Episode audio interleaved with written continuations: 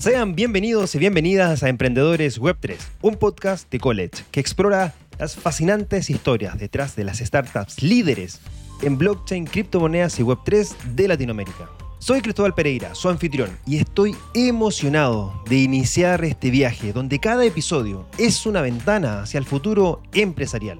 Pero antes de sumergirnos en la revolución Web3, déjenme presentarle a nuestro tercer invitado. Él es un emprendedor nato con más de 10 años de experiencia. Ha liderado distintos proyectos como Match, una billetera digital líder en Chile, y Global 66, una empresa enfocada en remesas, con operaciones en varios países de Latinoamérica y el mundo. Es un gran amigo de la casa, pero más allá de la amistad, Nicolás Jaramillo es desde el año 2020 cofundador de Arch y líder en el desarrollo de producto. Arch es una gestora de activos financieros descentralizados que facilita la exposición a criptomonedas y activos digitales para inversores pasivos. Actualmente cuentan con más de 1.200 clientes y más de 2 millones de dólares bajo activos en administración. Antes de pasar a nuestra conversación, te quiero dejar invitado e invitada a que te suscribas a este canal, dejes tu like y también nos sigas en las principales plataformas de podcast como Spotify, Apple Podcast, Amazon Music y Google Podcast. Recuerda seguirnos en nuestras redes sociales para que no te pierdas ninguno de estos fascinantes episodios de Emprendedores Web3. Sin más preámbulo, vámonos a esta entretenida conversación con Nico.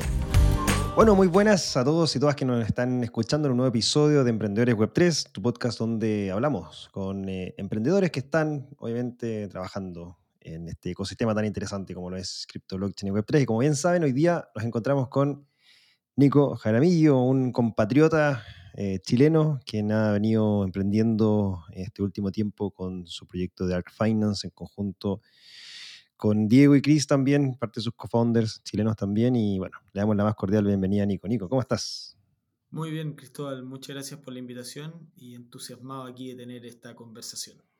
Buenísimo. También entusiasmado eh, de mi parte porque son temas que me apasionan. Eh, los que ya han escuchado los, episodios anteriores que estuvimos con, con Manu de Argentina, Mauro de Colombia y ahora con Nico de Chile, eh, tenemos hartas cosas como para empezar a hilar, ¿cierto?, en este proceso de, emprendimiento y, eh, y, en los primeros dos episodios han sido bien interesantes porque se han alineado o al menos hemos encontrado temas muy similares de conversación. Eh, vamos a ver hoy día qué nos depara con, con, Nico y su experiencia, a ver si algo, bueno, que es transversal a todos los que están emprendiendo en Web3, así que en el transcurso de esta conversación vamos a ir, vamos a ir viendo cada uno de esos detalles. Y bueno, Nico, para quienes nos están escuchando, cuéntanos un poco cómo ha sido tu historia de, emprendedor. Eh, es tu primer, tu primer emprendimiento, tuviste emprendimientos antes y, si fueron más emprendimientos de, necesidad o de oportunidad.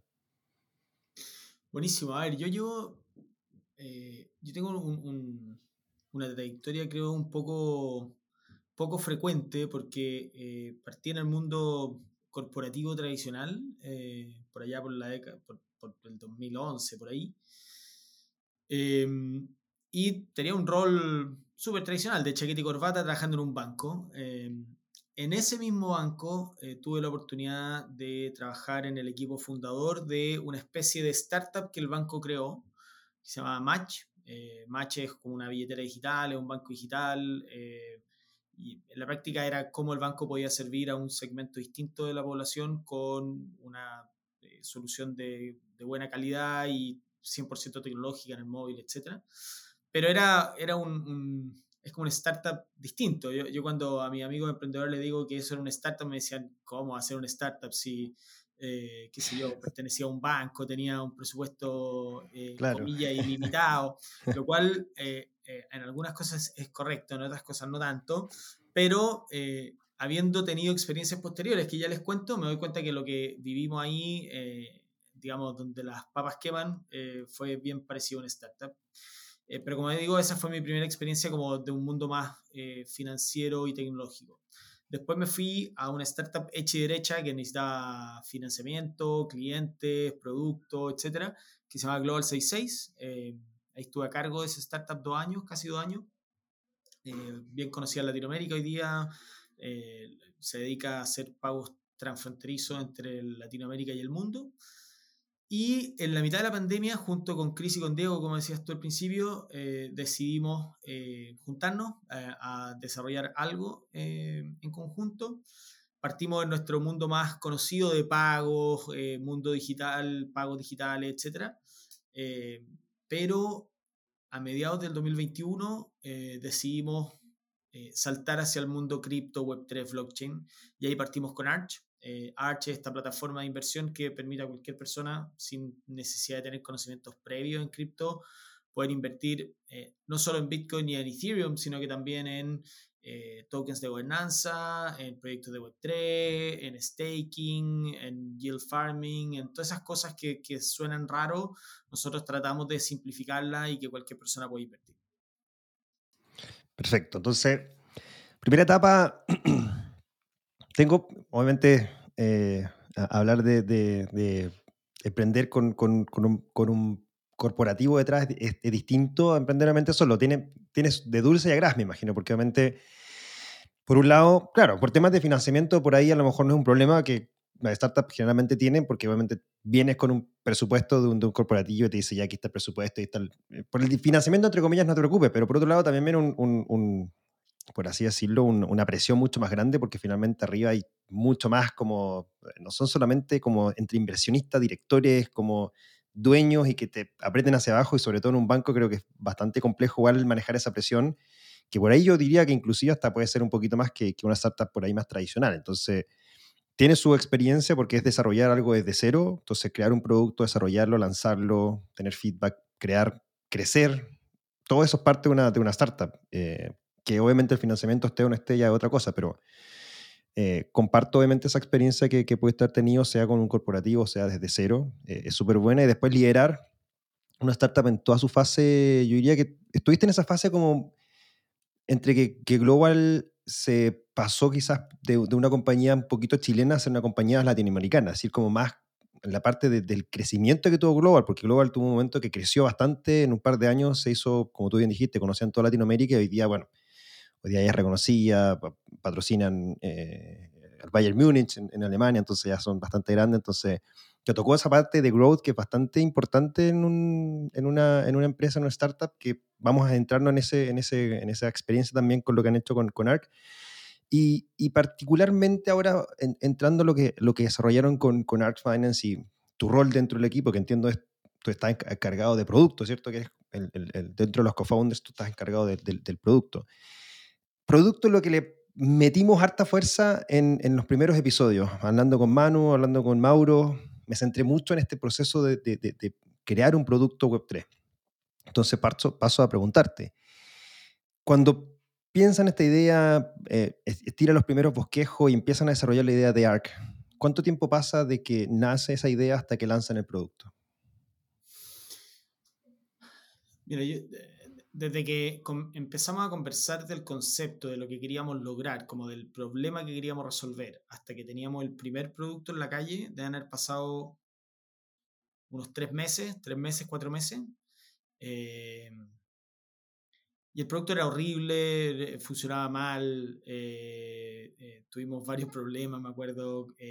como que iteramos mucho en esta interfaz de ser un producto web Web 3 para clientes Web 2, porque en la práctica eso es lo que nosotros somos, somos un producto Web 3 para, para clientes que están entrando a este ecosistema. Entonces, nos costó mucho encontrar el balance entre eh, cuán nativo Web 3, cuán, eh, eh, cuánto éramos capaces de ir quitando esa experiencia más difícil, comillas, de los productos Web 3 pero también cómo lográbamos que los clientes valoraran las características que tenía un producto Web3. Entonces, te diría que nos, demoró, nos demoramos harto eh, en encontrar ese balance y algo que es clave, porque em, al final una startup, em, algo que, que yo he aprendido en mi, en mi, vida relacionado con emprendimiento es que eh, al principio tú no eres una empresa, al principio tú eres un producto.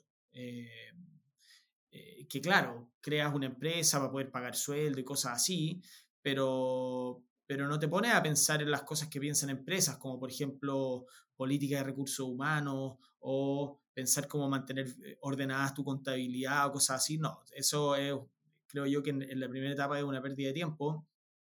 Tú eres un producto y tu gran objetivo es lograr que tu cliente eh, quiera tu producto. Y, creo que en eso nos demoramos, porque también era algo muy nuevo, Web3 sigue siendo algo muy nuevo, entonces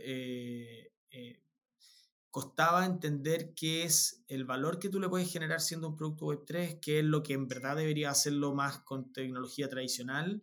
Eh, entonces, ese, ese equilibrio nos costó. Interesante porque Manu y, Mauro eh, en los episodios anteriores nos comentaban de que más o menos se demoraron como nueve meses en lanzar los productos iniciales, tanto de Velo como de Tropicus. Em, en el caso de Mauro dijo, bueno, eh, y, tiene mucha relación con lo que tú dijiste. O sea, cuando tú lanzas por primera vez tu producto, tiene que ser. Si, si, tú no, si, a ti no te gustó esa primera versión de tu, de tu, producto, está perfecto. O sea, lanzar un producto que no te guste, que tenga falla y cualquier cosa que no funcione, e, es perfecto. O sea, cuando tú lanzas por primera vez tu producto, no va a ser perfecto. Y, por lo más, nunca va a ser perfecto. O sea, siempre van a haber cosas que va a querer cambiar. Entonces, buscar ese producto perfecto y, y pasar mucho tiempo en el laboratorio antes de lanzar puede jugarte mucho en contra, como también nos, nos, nos, ha pasado a nosotros con experiencias previas. Entonces, tres meses creo que un, un, plazo de tiempo bastante bueno como para lanzar un producto y testarlo rápido en el mercado. Y de ahí ya, como es con esa base, empezar a, como tú bien dijiste, empezar a iterar, tuvimos fallas, tratar de encontrar ese, ese, ese balance entre cuánto Web 3, cuánto Web 2, y, pero partiste con algo, partiste con, con una base y sobre eso fuiste construyendo rápido. Entonces, por ese lado creo que hay, hay, hay, un, hay un, valor bastante interesante eh, en eso en comparación, como te mencionaba, lo que decía tanto Mauro como, como, como Manu.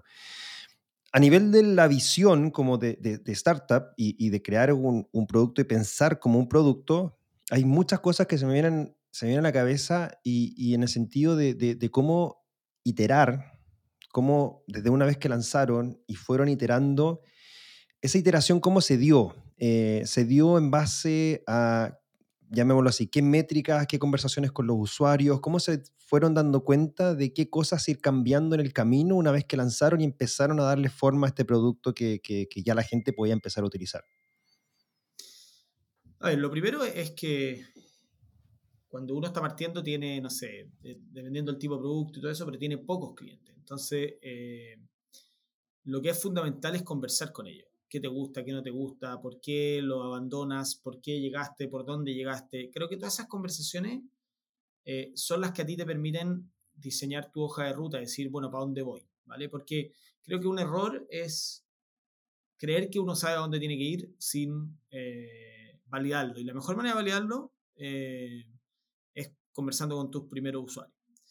Y lo otro que es clave, creo yo, que me ha tocado ver que no mucha gente lo, o sea, me ha tocado conversar con muchos emprendedores que, que, no lo, no sé si no lo valoran o lo despriorizan y todo eso, que es tener tu producto muy bien medido. Eh, por dónde llegan, por dónde abandonan, cuáles son las funcionalidades que usan, cómo las contratan, eh, y todo eso a, partir de tecnología que te permite eh, hacer un, un, un, traqueo de tu producto muy, muy bueno. Entonces, hoy día, por ejemplo, nosotros tenemos la capacidad de saber bueno, obviamente de cuánta gente entra, cuánta sale, eh, tener los funnels eh, diseñados, los principales y saber dónde se caen para ir a mejorar los lugares donde eh, te está, digamos, está sangrando y no ir a mejorar de nuevo lo que yo creo que, hay que hacer.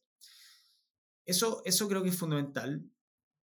Y lo tercero que, que a nosotros nos ha pasado también, creo que el mundo cripto tiene una, una me imagino que todo mundo nuevo, eh, tecnología nueva, desarrollos nuevos, productos nuevos, maneras de, interactuar nuevos, tienen dificultades similares, que es que, bueno, y sobre todo en un producto de inversión como el de Arch, eh, la demanda es muy volátil. Eh, entonces, en muchos casos nosotros nos hemos sentido más construyendo un producto como con el sistema eh, antiguo tipo waterfall, en que tú construyes, construyes, construyes y cuando el mercado despierta, pruebas si es que lo que tú construiste hace sentido o no. Porque, a modo de ejemplo, nosotros el, primer producto lo sacamos en el all-time high de cripto. en noviembre del 2021. Ese fue cuando sacamos el primer token. Em, y bueno, pudimos crecer un poquito al principio porque la gente todavía no sabía lo que venía, pero cuando pasó lo de, Luna, por ejemplo, cuando pasó lo de FTX, nosotros, o sea, nadie quería comprar cripto, entonces la demanda de nuestro producto era cero. Eh, y cuando la demanda de tu producto es cero, no tienes cómo probar que lo que estás haciendo está bien o está mal. Eh, creo que eso eh, lo hace aún más complejo el poder, digamos, innovar o el poder crear productos en una, en una tecnología como esta. Y, y, por lo que hemos sabido, a mí no me ha tocado todavía eh, estar construyendo un producto en un bull market, o, o, más bien dicho, estar comercializando un producto en un bull market. Parece que también eh, genera en que eh, como que o te pasa la ola por encima o, o, sea, o la navegas o te pasa por encima, pero tampoco es un momento en que tú te dedicas a construir. Entonces, en esa lógica, como que a mí me, me he dado cuenta que cripto no es muy ágil en ese sentido de, ir construyendo dos semanas, ver qué pasó, seguir construyendo, avanzando. Creo que en este momento en que el mercado está un poco más despierto, que, la, gente está volviendo a preguntar y, está volviendo a considerar invertir en cripto, etcétera, nos pasa un poco eso. O sea, hoy día estamos construyendo productos que la gente es capaz de probar rápido y, nosotros podemos ir avanzando. Pero en los otros periodos, tanto de baja, que es lo que nos ha tocado, y como lo que me han dicho en el de alza, es complejo. Sí, sí, bueno, todos dicen construye en, en, en, en, bear market y sale a comercializar en, bull market porque es donde, bueno, todo el mundo está ahí, compra lo que sea, entre comillas, como que todo lo que, todo lo que compra sube y, y, se aprovecha esa, esa, ola, pero, pero es complejo, obviamente. Eh, por eso un poquito entender cuáles son las dificultades de emprender en esta tecnología, porque más allá del resto de las tecnologías, machine learning, inteligencia artificial, esta tecnología tiene un valor asociado y ese valor asociado tiene un mercado y ese mercado tiene volatilidad y esa volatilidad es súper alta en el mercado de cripto y eso te afecta directamente, aunque tú no lo creas en tu tecnología. O sea, imagínate nosotros, eh, nos hicimos conocido también por, por tema de la academia, Blockchain Academy Chile en un principio, después college. Y claro, 2021, mercado al alza, todo el mundo quería aprender, quería meterse, cursos de trading, cursos de DeFi, cursos de todo, todo el mundo quería estar. 2022, todavía algo, pero ya la verdad es que muy, muy poco, muy a la baja y todo asociado al precio. Y, este año, ¿para qué decir? O sea, eh, cambiamos, rehicimos, iteramos, modificamos el modelo, no fue un modelo de, ir a cobrarle al, usuario, sino que fuimos a, protocolos, a empresas que nos pagan nuevamente por desarrollar curso y montamos toda nuestra plataforma de manera gratis para las personas. Entonces, te hace como moverte e iterar eh, rápidamente en este mundo en el que es tan volátil que en un año te puede ir tan bien, en otro año te puede ir tan mal, simplemente porque hay un valor asociado a un mercado y, todo lo que significa esa volatilidad y que tiene directa relación con los usuarios que quieren aprender o no esta tecnología. Entonces, tiene ese impedimento esta tecnología y, todo lo que quieran aprender. Como digo, o sea, algo tan simple que puede ser la educación, una plataforma educativa, te va a afectar, obviamente en el caso de ustedes que son un, un token asociado a inversión, mucho más, pero pero para que veamos entendamos que es transversal a cualquier área o industria. Entonces, en este proceso de, ir construyendo, eh, como resumen, ¿cierto? Dijiste tres cosas importantes. Uno, tiene que ver con escuchar al cliente. Esos primeros usuarios son súper importantes. Dos, herramientas que te permitan leer. ¿Qué herramientas son las que utilizan ustedes para poder eh, eh, conocer ese, esos datos? Las métricas son súper importantes en una primera etapa. Siempre son importantes, pero más en una primera etapa que te ayuden y guiar. ¿Qué herramientas usan ustedes para, para, para leer ese comportamiento en, en, en, su plataforma? Yo desde, desde Match, que ocupo la misma combinación tecnológica, digamos, eh, para poder medir todo lo que ocurre en, las aplicaciones, eh, ocupamos un, una plataforma que se llama Segment, que la gracia que tiene es que tú eres capaz como de, tallar tus interacciones más críticas y eso genera eventos que después lo puede leer casi cualquier plataforma. Entonces, lo interesante es que generas una fuente de la verdad de lo que, es, de lo que ocurre en tu plataforma y después eso tú lo usas para distintas cosas. Entonces, por ejemplo, lo siguiente que conectamos es una plataforma que se llama Amplitude, eh, que yo estoy enamorado de esa plataforma, la uso todos los días eh, y empiezo a mirar qué ha pasado con los clientes, dónde entran, dónde salen, cuánto compran, eh, los que venden, por qué venden, etcétera. Entonces, esa es una plataforma como de analítica eh, de estos datos. Y la otra que, que, funciona muy bien también con, con, este conjunto es una que se llama, que es la plataforma de comunicación que usamos, eh, que a partir de eventos yo soy capaz de gatillar mensajes, tanto mails como SMS o, etcétera, que se llama Customer I.O. Entonces, eh, eso es lo, lo, principal que ocupamos hoy día, junto con eh, plataformas de, eh, bueno, lo típico de Google, Facebook, que tú también puedes conectar para que cuando ocurran ciertos eventos tú puedas mostrarles cierta publicidad a los usuarios, hacer retargeting, por ejemplo. Entonces, eso, eso es como el stack tecnológico principal. Bueno, y sumado a eso tenemos algunas herramientas chicas, por ejemplo, ocupamos en un momento eh, Hotjar para entender cómo navegan los clientes en, nuestra plataforma.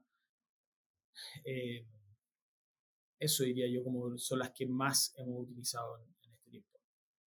Perfecto, muy buen set de, herramientas. Eh, lo, dejamos obviamente también en la descripción si alguien quiere conocer la herramienta y en la descripción del podcast van a encontrar esas herramientas para, para revisarlas también. Entonces, una cosa es obviamente eh, empezar a construir el, producto, lanzarlo, ¿cierto? Eh, como estábamos eh, conversando antes, ¿cierto? Hay, hay, algunas cosas que es importante que considerar una vez que lanza, escuchar al, al, cliente. Nico nos comentó, ¿cierto? Algunas herramientas que utiliza también para ver las métricas dentro de lo que es la plataforma. Y, y acto seguido es, bueno, ¿cómo vamos midiendo, ¿cierto? El, el, desempeño de, nuestra, de, nuestro, de nuestro producto, cuáles son las métricas que vamos a medir y, en el caso de ustedes en ARC, eh, ¿cómo es que buscan esas métricas? Porque por un lado, eh, como un, gestor de portafolio puede ser Asset Under Management, ¿cierto? O bien por la cantidad de usuarios que tienen. ¿Cómo son las métricas que tienen, que se plantearon y, bueno, cómo las van midiendo? Hoy nosotros tenemos dos tipos de clientes en, en, Arch. Está el cliente más retail que invierte entre 500, 1000 dólares, eh, que se autoatiende en la plataforma y tenemos uno más eh, inversionista profesional que invierte 20 mil a 50 mil, 100 mil dólares. Entonces, en el primero, nuestra métrica principal es el cliente, o sea, la, cantidad de clientes que tenemos, porque esto es una decisión que tomamos sobre todo durante el bear market, en que si nosotros íbamos a buscar clientes que les decíamos invierte, oye, 10 mil, 20 mil, 50 mil, con el mercado cayendo, era muy, muy difícil. En cambio dijimos, bueno, eh, vamos a buscar N, no importe mucho el ticket eh, promedio que vamos a buscar, porque cuando el mercado de nuevo eh, despierte y, vaya para arriba, e, ese cliente va a ver valor y va a aumentar su inversión, etc. Y eso es un poco de hecho lo que ha ido pasando. Eh, vemos cómo los tickets promedio han ido subiendo, vemos cómo la cantidad, un dato súper bueno que tenemos es que, eh, una métrica muy buena que tenemos, es que el, 50% de nuestros clientes eh, compra más de una vez, digamos, o sea, invierte más de una vez. Eh, entonces, pasa la típica, que esto lo he escuchado mil veces, que voy, parto con, qué sé yo, 20, 50, 100 dólares y veo que funciona bien, veo que mi plata está ahí, algunos van incluso la sacan y después vuelven a invertir para entender que todo el ciclo funciona. Y em, y eso lo hemos visto muy bien en el segmento retail. En cambio, en el segmento profesional, que le llamamos, ahí sí lo que nos importa bueno. O sea, eh, da lo mismo si entran 10 de 50 mil dólares o si entra uno de 500 mil. Eh, lo que nos importa de la UM, al final esa es la manera en que nosotros monetizamos la plataforma. Eh, entonces, claramente ahí hay, esa es como la métrica principal en ese segmento. Y, creo que algo que es súper importante es que hay que tomar tiempo en determinar cuál es tu métrica principal, porque tu métrica principal va a definir las acciones que va a tomar en el futuro. Eh, y equivocarse en eso puede ser un, harto tiempo perdido en, cierto sentido si es que eh, empieza a perseguir la métrica equivocada. Y lo otro que hacemos, que, es bien importante, es que eh, nosotros nos fijamos metas trimestrales, usamos el sistema de OKR, que yo lo recomiendo. Creo que eh, eh, lo bueno que tiene el sistema es que es un sistema muy sencillo. A veces cometemos el error de que eh, lo, complejizamos y empezamos a poner métricas sobre métrica y métrica principal, métrica secundaria. No. Creo que el, valor de, de, OKR es lo sencillo que es. Hay que mantenerlo simple para que alinee a toda la organización. Y al final no hay nada peor que tú le preguntes a alguien de la organización, oye, ¿cómo vamos? Y uno te diga bien y otro diga más o menos. Bueno, ahí tiene un problema, claramente. Entonces, creo que OKR ayuda a eso. Perfecto, perfecto. Es un buen sistema, eh, lo he leído, no lo hemos, por lo menos, no lo hemos implementado, sí creo que lo más probable es que el próximo año lo implementemos. y, y, obviamente es importante ponerse un, primero una, unas métricas, porque obviamente esa, esa pregunta es clave, ¿no? Cuando alguien te pregunta, oye, ¿cómo van? ¿Vamos bien o vamos mal? Eso depende siempre de qué es lo que planteamos al principio, o sea, cuáles son los objetivos que se plantearon, eh, vamos bien en relación a lo que se planteó, vamos mal en relación a lo que se planteó. Y si alguien que te dice vamos bien, otro te dice vamos mal, bueno, claramente hay, hay un problema ahí de, de, de, de cómo se están logrando esos objetivos. Claro. Y, y, eso es algo que parten, bueno, que partieron ustedes desde el principio, eh, desde que partieron, como por así decirlo, en, el primer lanzamiento del producto, empezaron a poner métrica, eh, o fue algo que en el camino se dieron dando cuenta de que había que empezar a, medir estas métricas y, cómo nos planteamos de cara al, al, por trimestre, por así decirlo. Sí, yo creo que no tiene mucho sentido generar métricas cuando todavía no tienes producto afuera. Eh, creo que cuando no tienes producto afuera, tu objetivo principal es sacar ese producto mañana. O sea, ¿qué tengo que hacer para poder sacarlo mañana? Ese, creo yo que es con la, el, esa es la métrica principal en el momento que no tenéis producto. Eh, a lo mejor en B2B puede ser un poco distinto, pero, pero bueno, estamos hablando de B2C en, este caso. Eh, y después sí, yo te diría que trimestral, el saber hacia dónde lo estás llevando, cómo evalúas eh, éxito, cómo, eh, qué le pide a, las personas que trabajan contigo al final, cuál es el, objetivo que te quieres plantear. Y, eso creo yo que eh, una cadencia trimestral para un proyecto en, una etapa naciente como, como Arch o como cualquier startup, creo que es bueno, es una ventana que es relativamente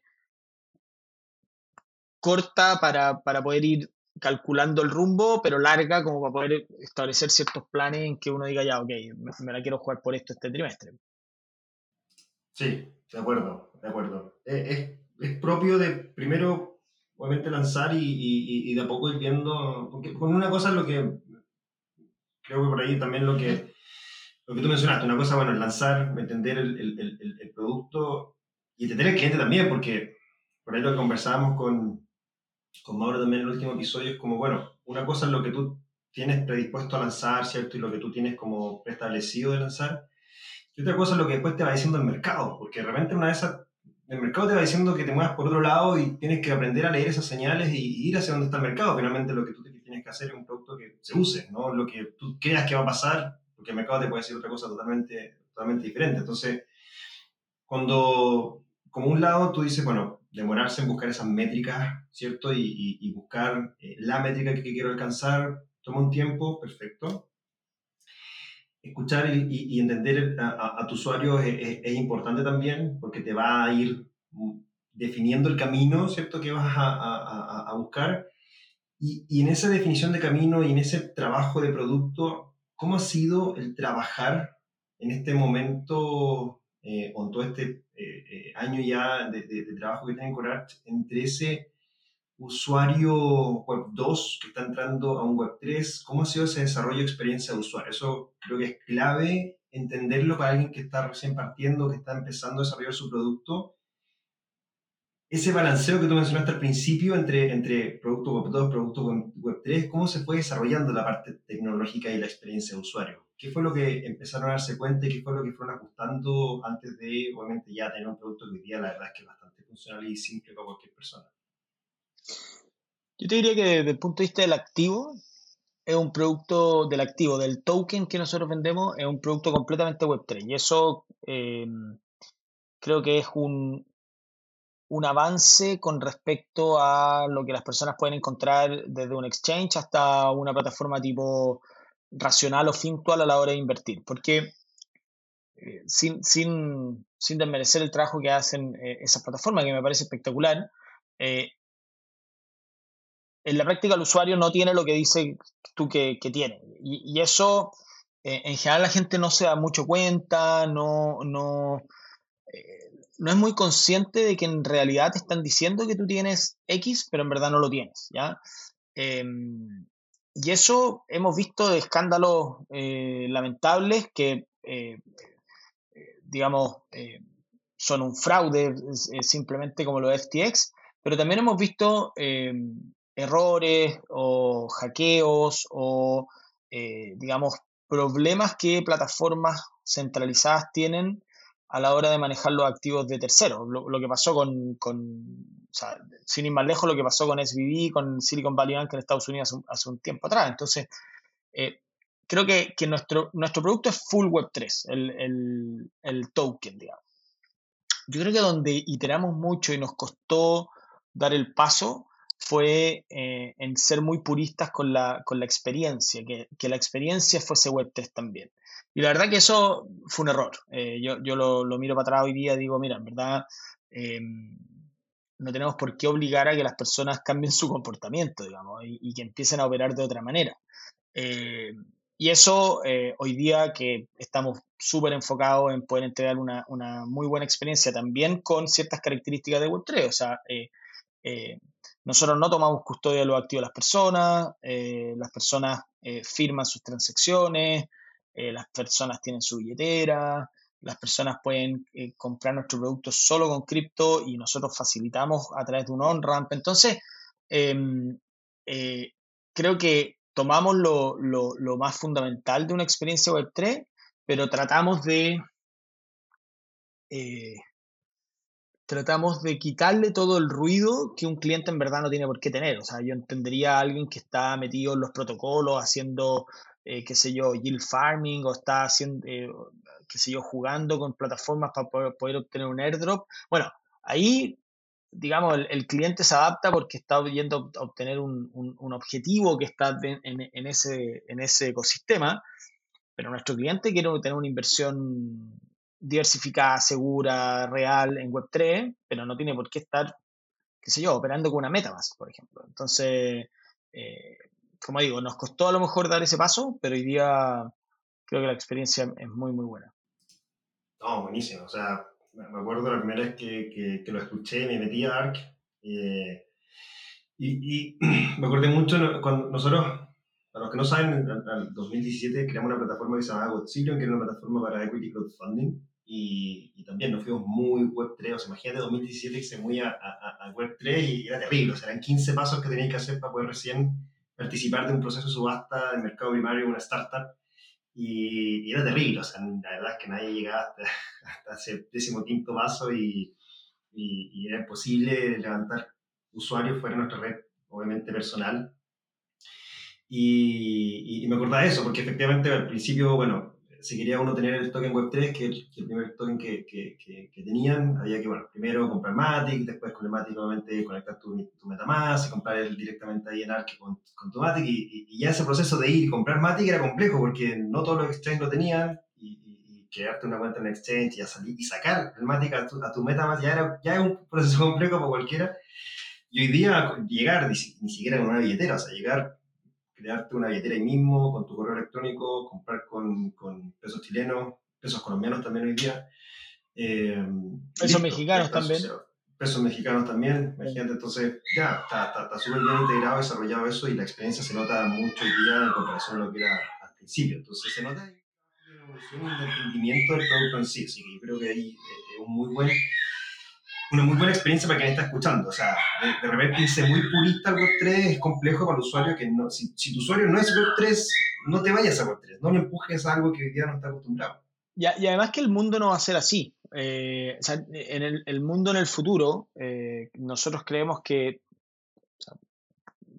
no sé cuán, para los que cachan más de Web3, pero hoy día hay todo un movimiento de todo este cuento que se llama como abstracción de cuenta o account abstraction, donde eh, se están desarrollando tecnologías y, contratos inteligentes, etcétera, para que las personas no tengan que lidiar con, em, con, digamos, lo más primitivo de la, manera de operar Web3. Y, yo siempre he pensado de que probablemente cuando, cuando nosotros empezamos, a lo mejor nosotros no éramos muy chicos, pero las primeras personas que empezaron a operar con Internet, tiene que haber pasado exactamente lo mismo. Eh, eh, operar con Internet debe haber sido un cacho, de haber sido difícil, de haber sido eh, tremendamente engorroso, inseguro, que te robaban, qué sé yo, los datos de tu tarjeta.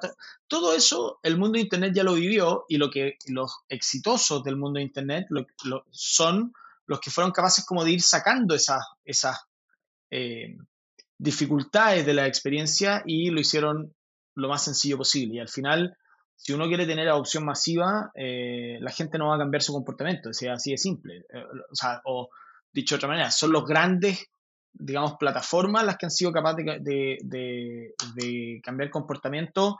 Después hay toda una serie de followers, digamos. Entonces, em, yo creo que eh, el, el, el, camino que tomamos, la decisión que tomamos en un minuto de decir, mira, la experiencia tiene que ser lo más parecida a Web 2 con las buenas características de Web 3 fue finalmente una decisión que nos permitió estar muy bien parados eh, para lo que ha venido a partir de, qué sé yo, septiembre, octubre, que es cuando el mercado realmente ha venido despertando, eh, y hoy día nos permite crecer.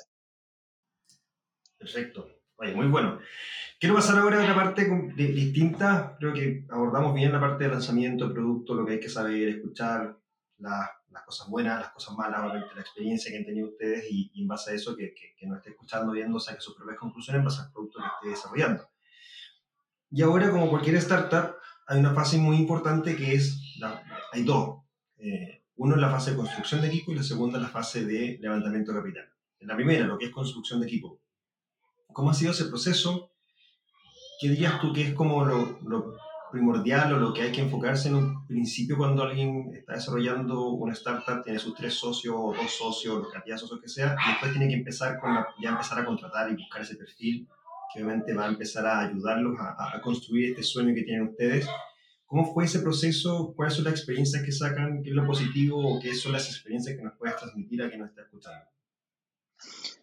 A ver, yo, primero que todo, yo, yo soy partidario de que todos los primeros eh, personas que se suman a un equipo de fundadores deberían tener eh, equity de la empresa. Eso es lo primero porque eh, el aporte que van a hacer, si bien es cierto que los fundadores a lo mejor son los que más riesgo tomaron, los que, los que digamos, están a cargo de que esto flote en el futuro, etcétera, etcétera, y eso obviamente que tiene una retribución en términos de capital, creo que los primeros empleados de, o trabajadores de un, de un startup también están tomando bastante riesgo y creo que ese riesgo hay que remunerarlo si es que uno quiere, eh, si uno quiere retenerlo. ¿ya? Eh, eso por un lado. Lo segundo son los perfiles.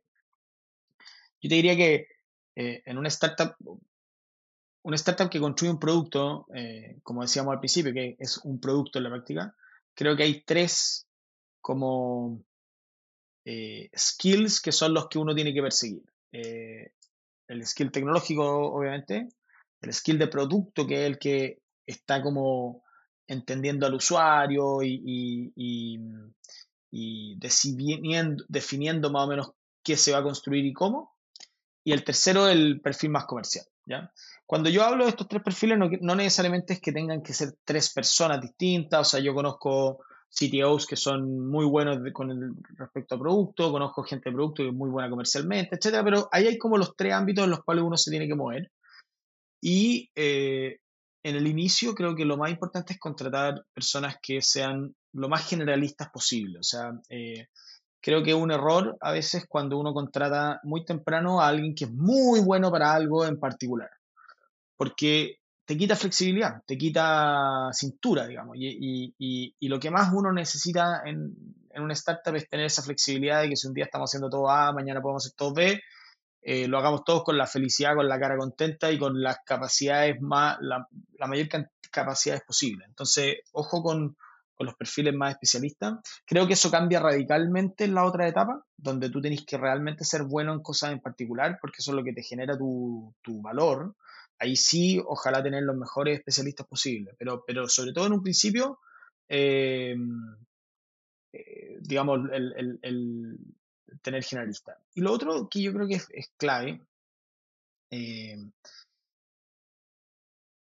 es tener, ojalá, un equipo lo más eh, plano posible. O sea, eh, creo que todos tienen que hacer, todos tienen, o sea, creo que una startup, cuando, si yo veo una startup donde tengo gente que dirige y otra que ejecuta, están destinados al fracaso. Eh, todos tienen que ejecutar y todos tienen que ser capaces de remangarse y eh, hacer lo que haya que hacer en ese momento. Eh, yo me río porque lo, hemos estado hablando con mis co-founders en los últimos días. lo que voy a decir es un poquito contraintuitivo a lo mejor, pero yo estoy cada vez más en contra con el trabajo en equipo. y déjenme explicarlo para, ver qué significa eso, sobre todo en un, en una startup, en una startup eh, digamos, en etapa temprana, etc. Eh, el trabajo en equipo es una... Eh,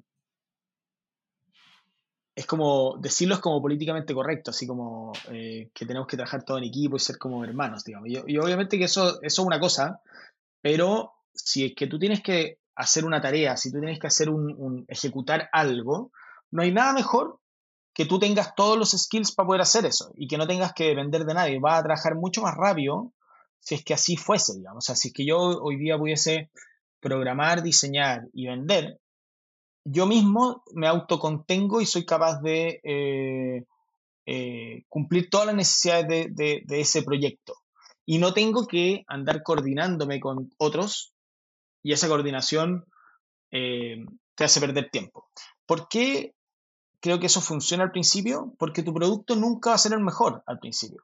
Eh, lo que va a permitir tu producto al principio es que tú lo iteres rápido, que incluyas feedback rápido con un cliente, que eh, te des cuenta de un valor que alguien no ha visto porque tú estás cerca del cliente, etcétera, etcétera. Pero no va a ser mejor que el gallo que lleva 20 años en la industria, probablemente, en todas sus dimensiones. Entonces, no es necesario tener estos especialistas de nuevo. Eh, entonces, eso es lo que opino. Yo sé que puede ser medio polémico, pero eh, estoy en esa idea. No, no sé si polémico, son, son puntos de vista, experiencia y, opiniones en base a lo que uno personalmente va, va viviendo, sobre todo cuando construye obviamente, startups. Eh, cada uno tiene su visión y, su punto de vista. Eh, conversábamos con Mauro en el episodio pasado de que, de que una de las gracias de, tener un equipo como compenetrado es que de repente alguien, bueno, la lo, que hablamos y lo que terminamos concluyendo, que no, no, no, le dimos mucho tiempo a eso, pero que yo le estaba dando harto vuelta, es que por ahí la, la, motivación eh, está sobrevalorada, porque realmente no todo el mundo se levanta motivado eh, todos los días. Y cuando te falta motivación, eh, no va a esperar, obviamente, a que llegue no sé, el cielo. Te, y te ilumine, claro. te ilumine y te dé motivación. O sea, te levantaste sin motivación y bueno, nada, y, y de repente te llegan problemas y quizás uno anda con poca energía y de repente esos problemas no los puede solucionar y, por ahí uno levanta la mano y dice, escucha, tengo este problema y, ahí está como quizás el trabajo en equipo en ayudarte, como en, en, darte espaldarazo y decirte, oye, veamos cómo solucionamos y presentamos el problema y aquí hay ideas y aquí entre todos podemos sacar esto adelante. Ahí tiene un, un, lado positivo lo que es el, trabajo en equipo de sentirte apoyado en esos días, sobre todo que uno está por ahí mal. Pero también entiendo desde el punto de vista de decir, de que eh, eh, eh, es efectivo y es eficiente que yo pueda resolver y trabajar en un ritmo que no me signifique depender de terceros que me ralentizan un trabajo en, ese sentido. pero, pero que yo creo, yo, yo, creo que las dos cosas no se contraponen, porque en la práctica lo que tú estás diciendo es como el tema, o sea, yo odio trabajar solo. Eh, eh, o sea, yo no podría ser como ese nómade digital que va por de playa en playa, digamos. No, a mí me gusta trabajar con mis compañeros de trabajo. Eh, eh, en, el, en, el, día a día poder conversar y, y, pensar para dónde vamos. pero eso es distinto a lo que tú efectivamente decías de este como no tener que tener esa dependencia que te permita ir a tu ritmo y no tener que perder tiempo en coordinación. Creo que ese es como el mejor de los mundos, digamos. Exacto, de acuerdo. Oye, ¿y, cuánta gente hoy día trabaja con, en Arch? Somos 13. 13 personas ya, me imagino. Tres co-founders, 10 empleados, por así decirlo, personas que trabajan en el equipo. Okay. ¿Todo sí, ¿Están repartidos? Sí, estamos en, bueno, en Estados Unidos, en Colombia, en Venezuela y en Chile. De los, la repartición es como 60% desarrollo producto, 20% eh, que vemos como la parte del final, o sea, yo no, 20% más marketing, eh, venta, crecimiento y un 20% que ve como temas de, los productos financieros, de, la parte más de asset management. Perfecto. Oye, Nico, ¿cómo, fue el proceso de levantar capital? Eh, conocimos el, año pasado eh, cuando se hizo eh, Ethereum Argentina, si no me equivoco, fue que anunciaron el, el sí. capital que tuvieron, creo que fueron 5 millones de dólares, ¿no? Que levantaron. Así es. ¿Cómo fue ese proceso? Eh, ¿Cuál es la experiencia? Eh, ¿En qué momento tomaron la decisión de decir ya estamos listos para levantar capital?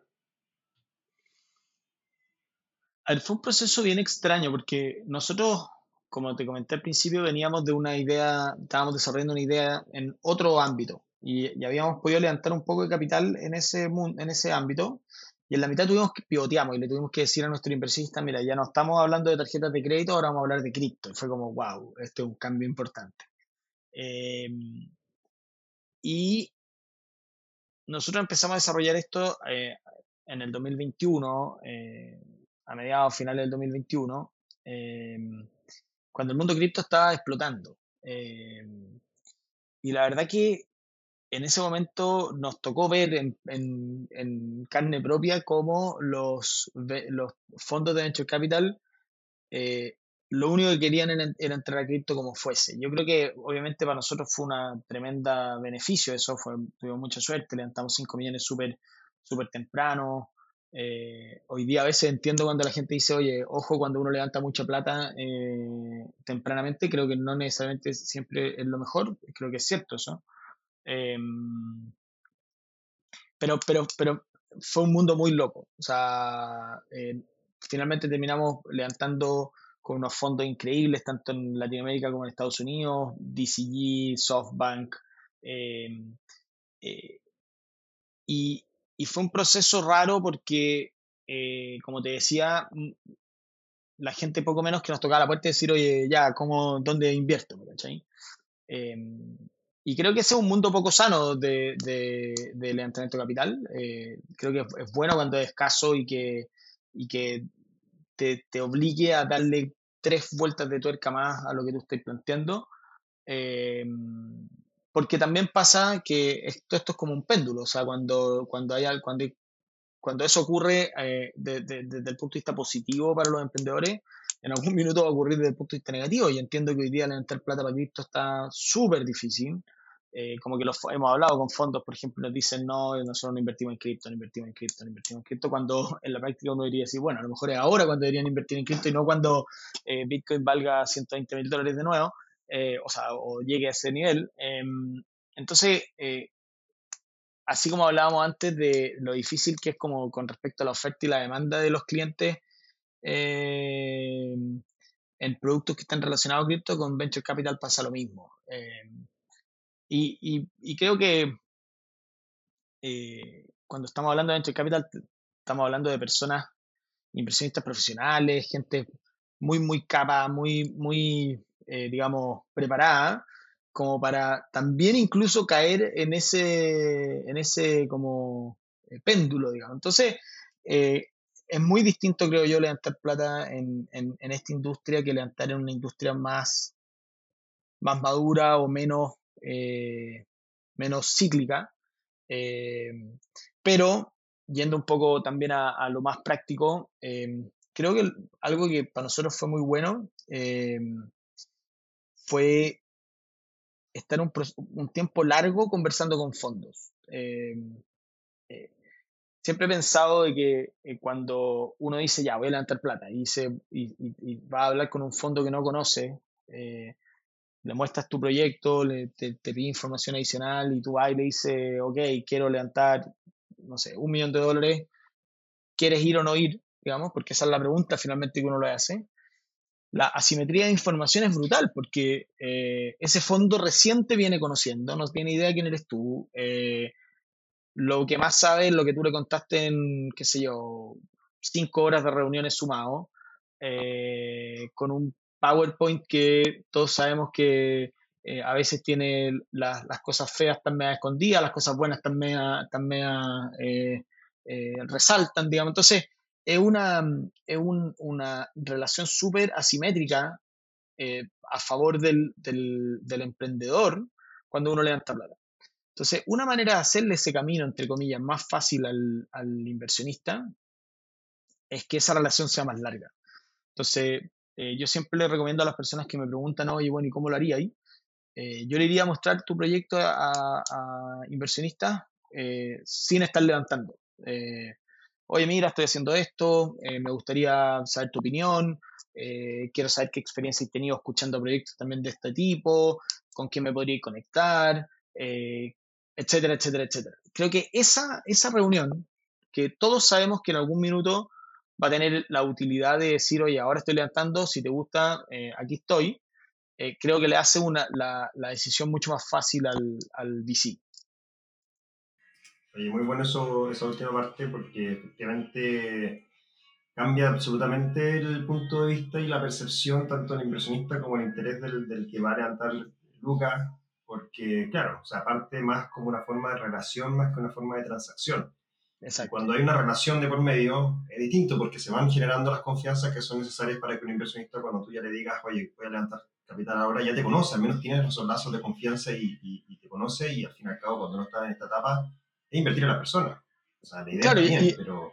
y al final lo que tú estás diciendo es darle tiempo a él para que vea tu capacidad de ejecución, porque al final eso es lo más importante en, este mundo. O sea, eh, si yo te digo, mira, voy a hacer A, B y C durante los próximos tres meses, y tú a los tres meses llegáis de vuelta y le decís, mira, hice A, B y C, y estos son los resultados, y ahora voy a hacer C, D y E, y tú ahí a los tres meses siguientes le decís C, D y E, el gallo dice, este gallo hace lo que me dice que va a hacer. Por lo tanto, cuando venga y me diga, ahora necesito un millón de dólares para hacer JK y L, tengo muchas más opciones de creerle y de, y de digamos, tomar el riesgo más que creerle, porque no es un tema de creencia, la práctica. No es que, no es que los otros vengan y le mientan, sino que tengo más certeza de que eso puede ser real y que va a ocurrir eh, que si primera vez que nos vemos y te digo, mira, eh, quiero hacer A, B y C, invierte, ¿cachai? De acuerdo.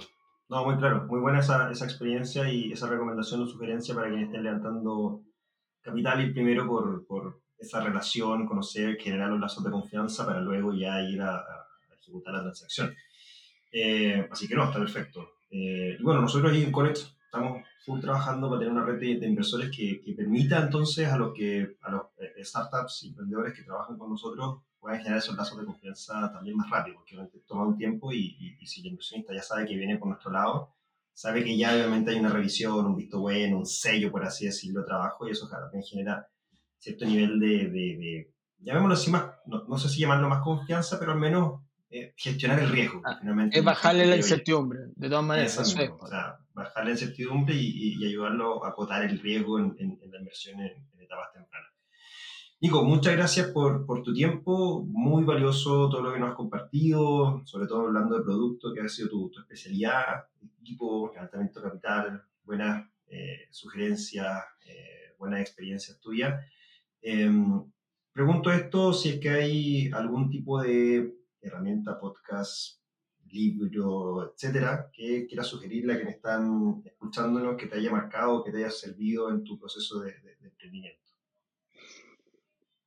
Em, hay un libro que a mí, hay dos libros que, creo que han sido bien decidores eh, como en mi etapa de emprendedor.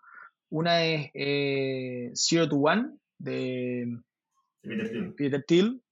que, que, yo creo que es como.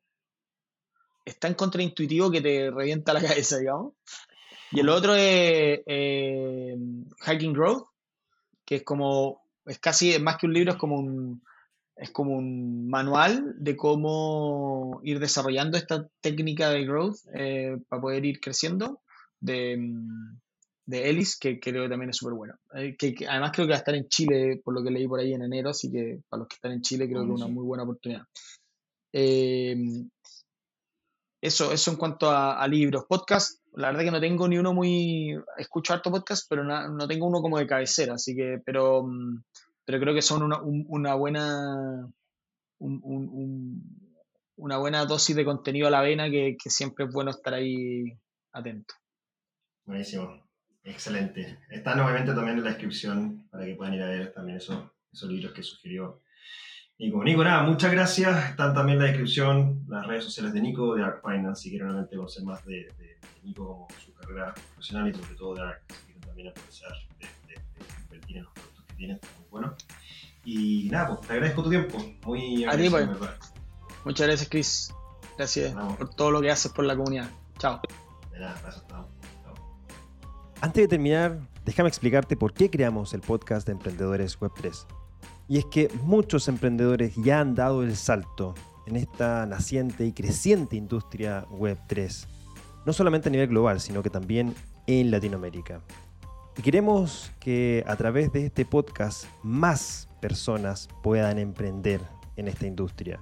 Y es por eso que invitamos a estos emprendedores para que nos cuenten sus historias, sus éxitos y sus fracasos, para que de esta manera puedan inspirar a más emprendedores, más emprendedoras, a que crucen y se lancen en el mundo del emprendimiento Web3.